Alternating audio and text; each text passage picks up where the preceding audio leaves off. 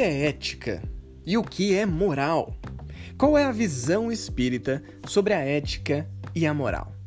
Essa foi a palestra que eu, Júlio Sena, realizei no Centro Espírita Nosso Lar Casas André Luiz, na Vila Galvão, em Guarulhos, São Paulo. O tema era Ética e Moral. Então, aumenta o som e vem comigo para mais uma palestra espírita no podcast do Coaching Espírita. O tema de hoje é um tema bastante polêmico, um tema atualíssimo: ética e moral. É uma pesquisa livre e será proferida pelo nosso companheiro Júlio. Vamos pedir para que ele seja feliz daquilo que ele nos preparou para nós essa tarde. Seja feliz, companheiro. Obrigado. Então, que nós possamos, nesses próximos breves minutos, nutrir dessa ideia da ética e da moral para as nossas vidas e que Jesus possa nos inspirar, que a gente consiga traduzir todos esses conhecimentos de uma maneira útil e prática na nossa vida. Falar sobre ética e moral é algo importante, certamente, e algo que já é falado e debatido há milhares de anos. Milhares de anos. Então, para que a gente possa entender a questão da ética e da moral, eu gostaria de contar uma história a vocês. E essa é a história de um professor e o seu mestre. Ele vá até o seu mestre e pergunta assim: Mestre, o que é ética? E como eu posso explicar esse conceito tão amplo de uma maneira fácil para os meus alunos, para os colegas de profissão que trabalham comigo, para os pais dos alunos? Então, o seu mestre responde: ética é fazer ao outro aquilo que você gostaria que fizessem a você. E o professor continua e pergunta: e o que é moral? No que o mestre responde: moral é não fazer nada escondido. Se você fizer algo escondido, isso pode ser imoral. E ele complementa com uma frase que, quando eu tive contato com essa história, rapidamente eu consegui colocá-la em prática na nossa vida, na nossa vida como pessoas, como espíritos encarnados, na nossa vida como pais, mães, tios, tias, avós, avós, irmãos, e também na nossa vida como espírita que somos. E com todo esse conhecimento que nós pouco a pouco temos adquirido. O mestre vira para o professor e diz assim: não pode haver nada pior do que um bom conselho seguido de um mau exemplo. Não pode haver nada pior do que um bom conselho seguido de um mau exemplo. Isso já começa a trazer para nós um pouco da questão ética e moral das nossas vidas. Um filósofo alemão, Immanuel Kant, do século XVIII, tem uma frase que traduz muito bem esse conceito também. Quando ele diz que tudo aquilo que você não puder contar como fez, não faça. Tudo que você não puder contar, de que maneira você realizou aquela ação, não faça. Porque se há razões para não contar, certamente haverão razões para não fazer mais uma reflexão a respeito da ética e da moral, que faz a gente entender que as duas caminham lado a lado nas nossas vidas, mas que elas não podem ser apenas teoria. É por isso que cada uma tem o seu conceito. A ética, nós vamos entender como sendo a parte teórica. E a parte teórica do quê? São os conjuntos de valores e princípios da nossa vida que nós utilizamos para tomar decisões. Essa é uma definição clássica da ética, uma definição filosófica e pedagógica da ética, conjunto de valores e princípios que nos auxiliam na tomada de decisão. E a moral? A moral é a prática desses valores e princípios. E aí a gente começa já aqui, mais uma vez, a entender a diferença entre as duas.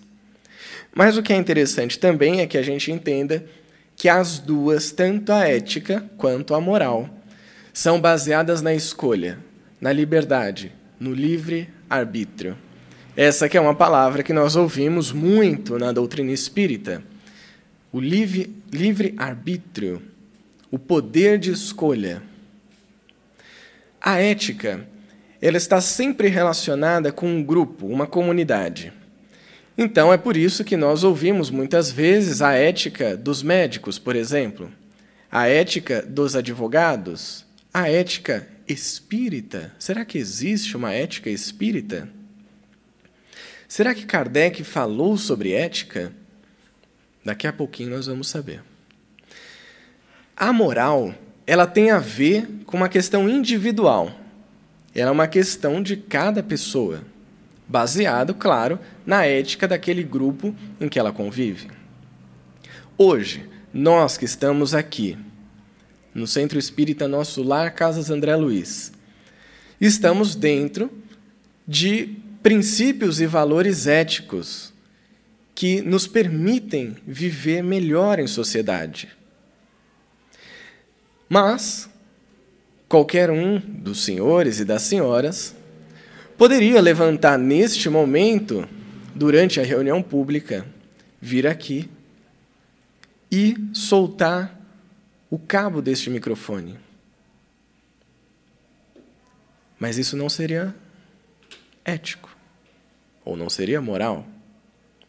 Por quê? Porque dentro dos princípios de convivência em sociedade, nós já entendemos que existem valores que devem ser respeitados e que quando eles não são respeitados, quando nós quebramos a barreira das atitudes que a ética de determinados grupos, comunidades ou locais nos presta, então, nós temos comportamentos que fogem da moral, que fogem daquilo que se espera de uma boa convivência em sociedade.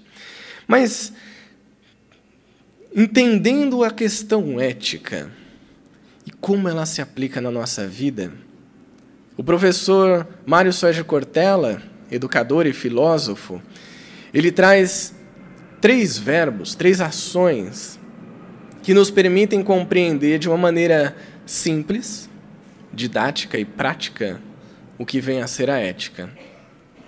A ética está associada a essas três ações: quero, posso e devo. Tem coisas que eu quero, mas eu não posso. Existem coisas que eu posso, mas eu não devo.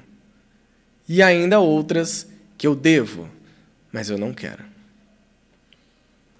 É muito simples saber que existem coisa que, coisas que nós queremos fazer e o querer está baseado na vontade. O simples fato de querer realizar alguma ação. Mas nós não podemos, por N razões. Uma delas pode ser a falta de habilidade para realizar algo. Eu quero, pilotar um avião, mas não tenho capacidade alguma para isso. Logo, eu não posso, porque não tenho a licença, os estudos necessários para realizar. Existem coisas que eu posso fazer, mas eu não devo. A carteira de habilitação para dirigir carros eu tenho. Logo, se eu quiser dirigir, eu posso. Eu também posso, em uma autoestrada ou em uma avenida de velocidade rápida, dirigir a 200 km por hora. Eu posso, eu tenho essa capacidade e eu tenho nas minhas mãos um veículo que alcança essa velocidade. Mas eu não devo fazer isso, baseado na ética das leis de trânsito, do convívio em sociedade. Por outro lado, nós falamos muito dentro do Espiritismo, e já tivemos aqui oportunidades de ouvir reuniões públicas tratando deste tema, que é o perdão. Algo tão necessário na nossa vida. E tão conclamado para que seja praticado. Devemos perdoar 70 vezes sete vezes, perdoar os inimigos, perdoar a família. Devemos. Por quê? Porque dentro do conjunto ético que Jesus nos trouxe, essa é uma conduta esperada de um bom cristão. Mas nem sempre eu quero. E aí nós vamos entender a relação do quero, posso e devo. Dentro dos princípios éticos da nossa vida, moral é realizar aquilo que eu quero, posso e devo na sua excelência, dentro da ética que nos é esperada. Um outro filósofo, Clóvis de Barros Filho, ele também vai abordar essa questão da ética e da moral e ele traz um conceito de ética que eu achei muito interessante, principalmente pela relação que tem com a nossa conduta como espíritas. Ele fala o seguinte: a ética, ela não está pronta. Ela é algo construído. Por quem? Por nós. Construído pelas pessoas. E a ética, ela é a inteligência compartilhada a serviço do aperfeiçoamento da convivência. É tão profunda essa frase que a primeira vez que nós ouvimos ela parece simples demais. A ética é a inteligência compartilhada a serviço do aperfeiçoamento da convivência. O que ele quis dizer com isso? Inteligência compartilhada por todos nós que aqui estamos. Isso tem a ver com a ética. A serviço de quê? De aperfeiçoar as nossas relações. Então ela não existe à toa, ela existe para que a gente possa melhorá-la cada vez mais, ou seja, ela é mutável de acordo com o grupo que nós fazemos parte e para que a gente possa colocá-la em prática. Aqui eu vou dar um exemplo espírita. Estamos em um mundo de provas e expiações, certo? Provas e expiações. Um mundo que há algumas centenas de anos, na Idade Média, tinha como conduta normal o assassinato de pessoas, o sequestro, a violência, a decapitação, o estrangulamento e tantas outras barbáries né, que hoje nós entendemos que são é, atitudes de bárbaros, violentas. Com o passar dos anos, ainda dentro de um mundo de provas e expiações, lembrem-se. Essas condutas, elas começaram a não serem morais. A ética foi se transformando. Os países foram entendendo que essa não era uma conduta positiva para a busca da paz no nosso planeta. Eis que no início do século XX, nós temos um acontecimento catastrófico a Primeira Guerra Mundial. Milhões de vidas perdidas, conflito entre nações, interesses dispersos, a matéria tomando conta do espírito, e ela termina. E no que ela termina, o medo de todos nós era a iminência de uma Segunda Guerra Mundial, que pouco mais de 20 a 30 anos depois realmente acontece e os números são muito maiores. E a humanidade chega em um ponto em que, se algo não fosse feito, seríamos todos exterminados. e não estaríamos aqui. O que aconteceu desse período pós-guerra até hoje? As guerras não cessaram. A violência continua acontecendo. Mas, e aqui eu trago uma boa notícia, uma série de estudos já apontam que o mundo nunca esteve tão bom, ainda que existam as violências, as desigualdades. O número de mortos em guerras diminuiu drasticamente. O número de pessoas que passam fome, que ainda existe certamente em todo o planeta, diminuiu. O número de pessoas que têm acesso ao saneamento básico aumentou. E o que nós queremos dizer com isso? Que está tudo resolvido? Certamente que não. Ainda tem muito a fazer em todos os campos da sociedade. Mas nós já começamos a perceber que existem princípios e valores que estão se modificando, que estão atualizando, que a nossa conduta no dia a dia, ela já exige de nós uma reflexão maior. Será que eu devo fazer isso? Será que isso é certo? Eu posso realizar essa ação? Então, a própria humanidade, e é isso que o professor Clovis traz na sua fala, esse compartilhamento das inteligências, esse serviço que nós estamos prestando ao aperfeiçoamento disso, das relações, ao aperfeiçoamento da família, dos grupos sociais, dos trabalhos que são desenvolvidos por cada um de nós em auxílio ao próximo,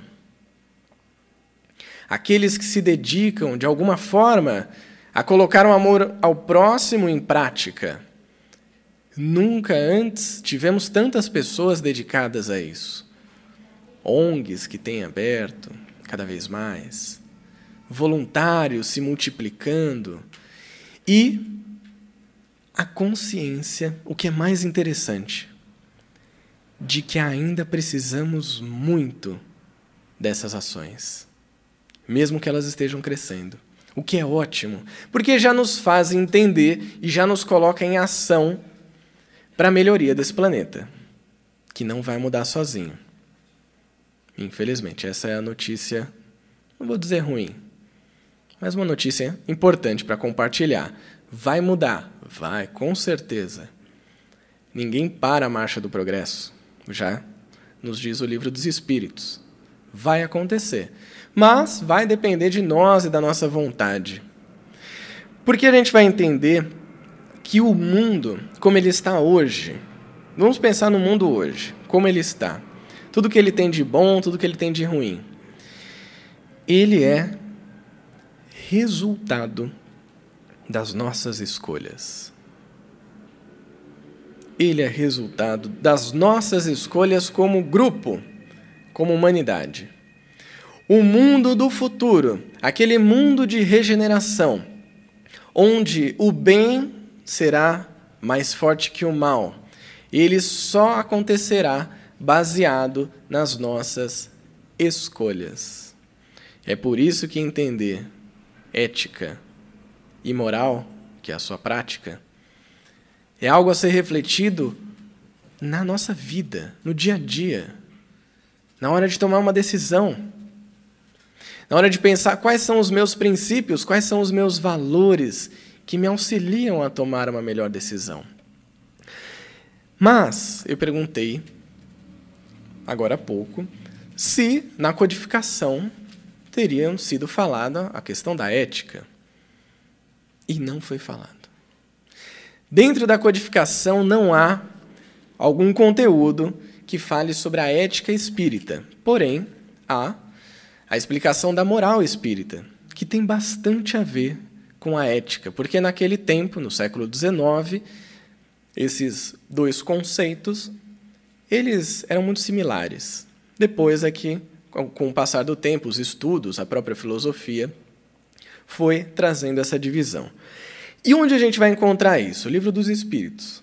Ali onde Kardec fez inúmeras perguntas e que ela nos, nos auxilia o tempo todo na nossa vida. O livro dos Espíritos é interessante, fazer um parênteses aqui. O livro dos Espíritos é aquele livro que a gente pode estudar de várias maneiras diferentes. Então a gente pode começar lá da primeira questão, que é Deus. A gente pode abrir aleatoriamente, se esse for o nosso desejo, mas algo que é muito interessante e que, além do estudo continuado, que eu costumo fazer, esse de abrir da primeira até a última questão, depois voltar e fazer isso de novo, voltar e fazer isso de novo, porque o livro é o mesmo, mas nós não. Então, toda vez que a gente lê ou estuda um livro novo, vem informações diferentes. Eu gosto também de, quando eu encontro um dilema na minha vida, pesquisar no índice do Livro dos Espíritos ou do Evangelho, geralmente esses dois, e encontrar algo que fale sobre aquele dilema que eu estou vivendo. E até hoje eu encontrei alguma coisa relacionada a todos esses dilemas. Então é um livro fantástico. Kardec explora diversas questões, como a questão da moral. Quando ele pergunta na questão 629, que definição pode se dar da moral? Foi bem objetivo. E os espíritos vão responder que, basicamente, a moral é a regra do bem proceder. E isso está diretamente ligado à distinção que nós temos entre o bem e o mal. Mas aí que está uma questão. Será que a gente sabe distinguir o bem e o mal? Acho que a gente tem algumas dificuldades para isso ainda, a gente vai aprendendo com o passar do tempo. Mas ele continua, ele continua na resposta e coloca o seguinte, os espíritos: Quando o homem age pelo bem de todos, ele está cumprindo a lei de Deus. Aí a gente já para e pensa, espera aí, a lei de Deus. Mas cadê a lei de Deus escrita? Um pouquinho antes, na questão 621, Kardec já tinha perguntado isso. Onde está escrita a lei de Deus? E a resposta é categórica: na consciência. Ou seja, já está aqui. Se a gente apertar um pouquinho, ela sai. A gente vai começar a entender aquilo que é bom e aquilo que é ruim. Mas para isso é sempre bom a gente ter uma referência, né? Trabalhar com referência é muito bom. Kardec vai perguntar, claro, 625 qual o tipo mais perfeito que Deus coloca a serviço da humanidade para que nos sirva de guia e modelo? E é claro que a resposta é muito direta: Jesus. Jesus. Por quê? Porque há dois mil anos, Jesus apareceu aqui, reencarnou, esteve entre nós. E lembra que eu falei que ética é o conjunto de princípios e valores, que é a inteligência compartilhada, que é algo criado por um grupo, uma comunidade, foi tudo isso que Jesus fez. Por isso que o mundo se divide entre antes e depois dele. Porque depois de Jesus, a nossa ética como humanidade, ela foi diretamente impactada. E aquele primeiro grupo dos apóstolos, daqueles que vieram junto com os apóstolos, aqueles primeiros que ouviram as palavras de Jesus, que foram tocados pelas mãos de Jesus, pelo olhar fraterno dele, se tornaram multiplicadores da ética do Cristo. Até hoje, nós conhecemos essa ética, mas nem sempre a gente coloca ela em prática. Aí vem a nossa moral. Essa questão da lei de Deus, que Kardec continua explorando, e ele vai perguntar na questão 647. A lei de Deus, ela está contida naquele preceito de amar ao próximo que Jesus nos trouxe? E os espíritos respondem que sim, porque este preceito encerra todos os deveres dos homens. Claro que ainda é muito difícil colocar isso em prática o tempo todo. Por isso que o Evangelho é tão didático. Tem ali, tintim por tintim, o beabá da nossa conduta, para sermos misericordiosos, para a gente aprender a lidar com as ofensas, praticar o perdão, desenvolver as características que no capítulo 17 resumem o que seria um homem de bem, um espírito de bem. E eu acho interessante porque nesse capítulo a gente vai perceber como a ética de Jesus, sim, tem tudo a ver com a nossa ética, a nossa conduta ético-moral espírita. Quando Kardec quer entender quem é esse verdadeiro espírita, e ali no capítulo 17, a gente tem uma frase que talvez seja uma das frases mais ouvidas, mas que precisam ser refletidas, precisam ser transformadas em prática na nossa vida, para que a gente possa reconhecer o verdadeiro espírita. Porque o verdadeiro espírita, nós que aqui estamos, nós não temos uma carteirinha para provar isso, como a OAB, por exemplo. Não existe a Ordem dos Espíritas do Brasil. Poderia, né? Mas não, não estaria de acordo com o que está aqui no Evangelho. Então, como que a gente reconhece? Como que você olha para uma pessoa e fala, ali eu reconheci um verdadeiro espírita? A resposta é muito clara. Reconhece-se o verdadeiro espírita pela sua transformação moral. Olha a moral entrando de novo aqui. Transformação moral, não é transformação ética, porque a ética do Cristo já está estabelecida. A gente já conhece. E se não conhecer, temos meios de fazer isso. Mas é a nossa transformação moral, é a prática, é o dia a dia. O que é muito bom para nós. Por quê? Porque isso mostra que o verdadeiro espírita não é aquele que chegou já na luz, que já chegou num ponto de evolução máximo. Aquela pessoa super iluminada. Que o verdadeiro espírita não é aquele que 24 horas por dia está ali se doando e só aquela pessoa é considerada um espírita. Somos todos nós. Se ontem nós fizemos algo que não foi bacana e que hoje nós percebemos isso e mudamos, ótimo, tá tudo bem. Podemos ser verdadeiros espíritas.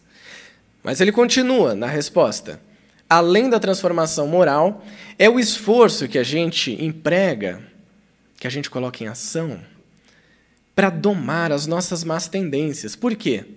Porque elas são imorais. A transformação moral já é um esforço para domar as nossas más tendências. Se a gente está colocando isso em prática, estamos de acordo com a ética de Jesus, cada vez mais transformando a nossa moral. Isso nos traz um alento. Porque o item anterior, que lista as características do homem de bem, serve não como algo para que a gente se culpe por não ter aquelas características, obviamente, mas para que a gente use de referência. Então hoje eu vou olhar para o perdão. Esse mês vai ser o mês do perdão, vou praticar. Vou colocar isso em prática, vou melhorar o perdão. O próximo mês vai ser o mês da caridade. Então vai ser um mês que eu vou focar na caridade. De que maneiras eu posso colocar isso em ação? O próximo vai ser o da família, o do afeto, o do amparo. Se a gente fizer isso sucessivamente, a nossa transformação moral vai ser impressionante. Sem culpa, sem dor, com gentileza conosco. Porque não tem como a gente amar ao próximo se não amarmos a nós mesmos. Isso está dentro da ética de Jesus também. Então, que a gente possa refletir sobre essa questão e colocar cada vez mais em prática no nosso dia a dia. Muito bom. É chegado o momento de participarmos da reunião com perguntas ou colocações dentro do tema. Fiquem à vontade. É só sinalizar que a companheira fará chegar o microfone. É, boa tarde, Júlia. Boa tarde boa a tarde. todos. Então, pelo que eu entendi, é, é, um pouco diferente a ética da moral, certo? Certo. A ética é mais do que você falou, é, um, é, é compartilha, é, é, compartilha com determinado grupos, né? Um pouco que nem você falou, OAB, né? É, dos médicos, no seu trabalho, tudo, né? Mais uma parte assim de sociedade. E a moral é mais uma coisa individual de cada pessoa. Exatamente. Entendeu? Então, pelo que eu entendi, eu posso ter a ética de seguir aqui, mas não posso ter a moral. Agora, se eu tenho moral, eu tenho a ética. Sim. Não é, não é por aí mesmo? Exatamente. Né? Porque, que eu falei, a ética é uma coisa mais assim, é, é, humana, né? Mais humana, você segue aquilo. E a moral é uma coisa mais espiritual mesmo. Então eu posso ter ética, mas não ter moral. Agora, se eu tenho a moral, eu tenho a ética. Ela é baseada numa ética, exatamente. É, vou aproveitar o exemplo, né, o exemplo dos médicos, por exemplo. A gente ouve muito, né, vê essas notícias de que existe uma ética médica, né, de que, por exemplo, os médicos não podem abusar sexualmente das pacientes. Porém, alguns deles cometem este crime imoral. A ética existe. Ela não é afetada pela conduta de uma pessoa. Ela é construída pelo grupo, pela sociedade, né? Ela é global. Como, por exemplo, um caso também dentro da medicina, que é o da criogenia, você congelar pessoas. Existe, existem muitas discussões éticas sobre isso. Se é ético ou não. E qual é a moral? Se isso for considerado ético, é realizar da maneira mais adequada possível. Se for considerado não ético, é não realizar. Ainda assim, a pessoa, o médico, pode fazer por outros meios. E é interessante porque, se a gente for pegar todas as profissões, todas elas são baseadas em uma, uma cultura ética, né? se a gente pode colocar assim, numa ética daquele grupo, e em ações e práticas morais. Então, sim, está diretamente relacionado. Se a pessoa é, tem essa moral, né, ela pratica essa moral, ela está dentro de uma ética seja uma ética específica daquele grupo ou uma ética cada vez maior da sociedade. A ética da humanidade, por exemplo, que nós sabemos que não é certo tirar a vida de outra pessoa. Mas nem todos seguem essa ética, são imorais. Eu estava notando aqui que você estava dizendo né, sobre os, os princípios e valores éticos embasados nos ensinamentos e nos exemplos de Jesus. Né? E todos nós que estamos aqui somos cristãos, seguimos uh, uh, ao, divino, ao Mestre, né? e a gente vê outras religiões também denominadas cristãs seguindo de formas diferentes. Não é questão nem de ética nem de moral. Né? É, eu acredito que esta para facilitar qualquer religião esses, entender esses ensinamentos e esses exemplos do Mestre, o roteiro correto seria o Evangelho. Né? O que, que nós podemos dizer sobre, sobre a moral que o Evangelho e a ética que o Evangelho quer passar e que tem muitos irmãos nossos que ainda não compreenderam? Perfeito. Você entendeu Sim. Onde eu quis me colocar, onde quis colocar a pergunta. O Evangelho ele tem relação direta com a ética do Cristo, porque quando o Kardec vai perguntar para os espíritos quem foi o tipo mais perfeito que aqui esteve, fala de Jesus, tem um livro que explica Jesus, que mostra várias passagens da vida de Jesus que aborda essa questão através dos espíritos, das instruções dos espíritos e dos estudos do Kardec, né, de todas as comunicações que ele teve. Esse é o Evangelho. Mas o que é mais interessante é que o Espiritismo é uma ciência de observação. Percebam, o Evangelho é a observação da vida do Cristo. E uma filosofia de vida com implicações morais. Isso Kardec vai falar no que é o Espiritismo. Um livro pequenininho, maravilhoso, que fala dos princípios do Espiritismo, dos valores, inclusive. E o que isso quer dizer? Que, como ciência de observação, a vida do Cristo foi analisada, examinada. Como filosofia de vida, ela foi proposta. Proposta. Não foi imposta. Esse, um dos grandes diferenciais da doutrina espírita. É uma doutrina autônoma o que isso quer dizer? Que nós, dentro desses ensinamentos que nos foram compartilhados por Kardec, pelos espíritos, nós temos o nosso poder, digamos assim, a nossa capacidade de interpretá-la da maneira como nós quisermos. E de aplicar na nossa vida também na maneira como nós entendemos. O que seria uma doutrina que vem de uma moral heterônoma, ao contrário da autônoma? É aquela que nós esperamos que alguém nos fale o que é certo, o que é errado, o que eu devo fazer ou não. Por isso que a doutrina espírita não obriga a gente a fazer nada. Absolutamente nada. Quero, devo, posso. Quero é baseado na vontade, no livre-arbítrio. Posso é baseado nos conhecimentos e nas habilidades que a gente já tem à nossa disposição.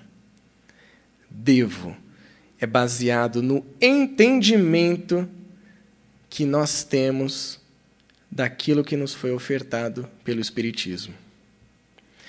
E é por isso que, não só em outras religiões que compreendem a vida do Cristo de maneiras diferentes, mas até dentro do próprio Espiritismo, nós vamos ter, sim, ideias que são divergentes.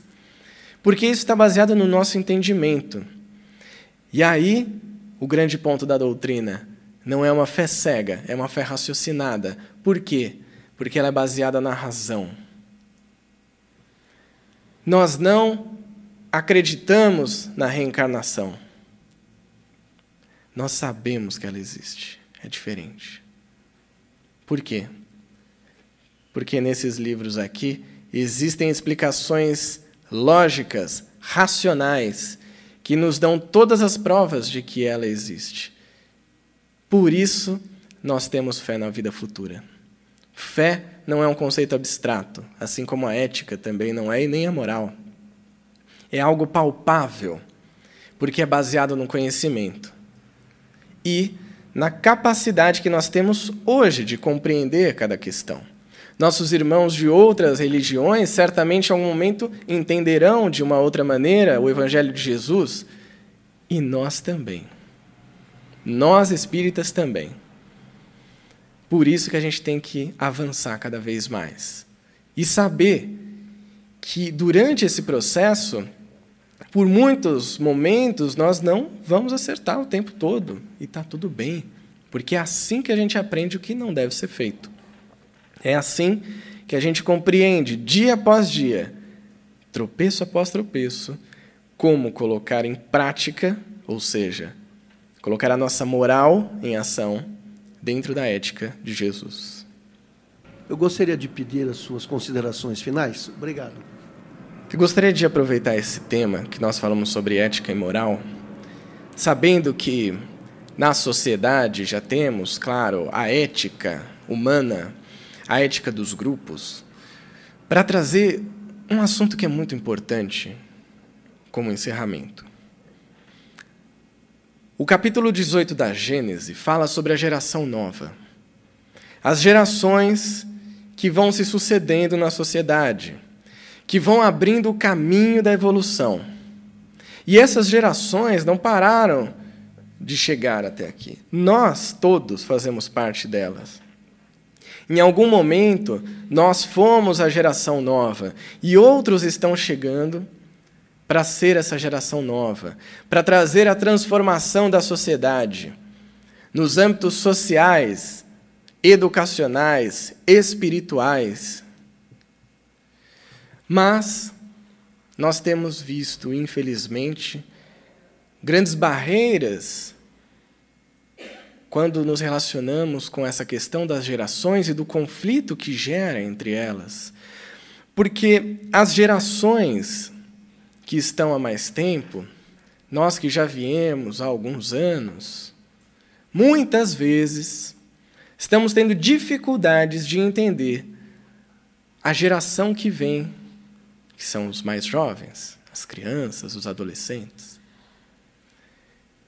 E isso tem gerado diversos transtornos: depressão, síndrome de pânico, ansiedade, suicídio. Por quê?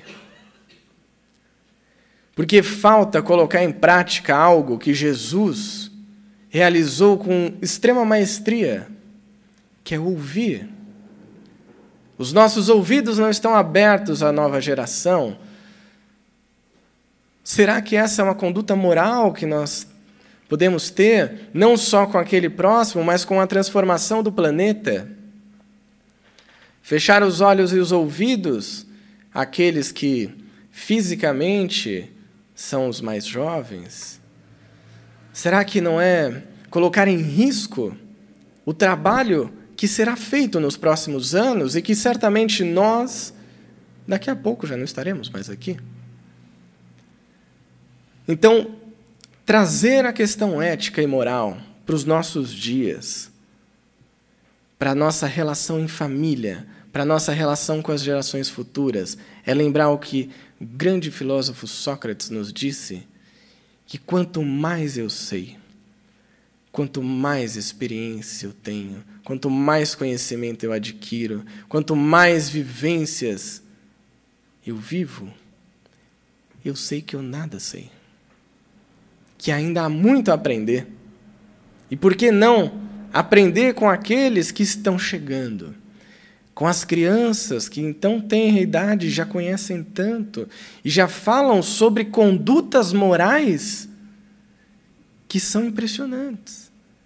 Cultura de paz, respeito ao próximo, olhar para as diversidades. Temos muito a aprender. Então, que Jesus possa nos inspirar nas nossas vidas, que a gente possa a cada dia transformar a nossa moral, entendendo o Evangelho do Cristo, nos relacionando melhores em família, com as gerações, para que aí sim o futuro do nosso planeta esteja garantido, para que a gente possa construir a regeneração e, se for permitido por Deus, que a gente possa reencarnar aqui de novo quando a regeneração estiver já em curso. Muita paz a todos.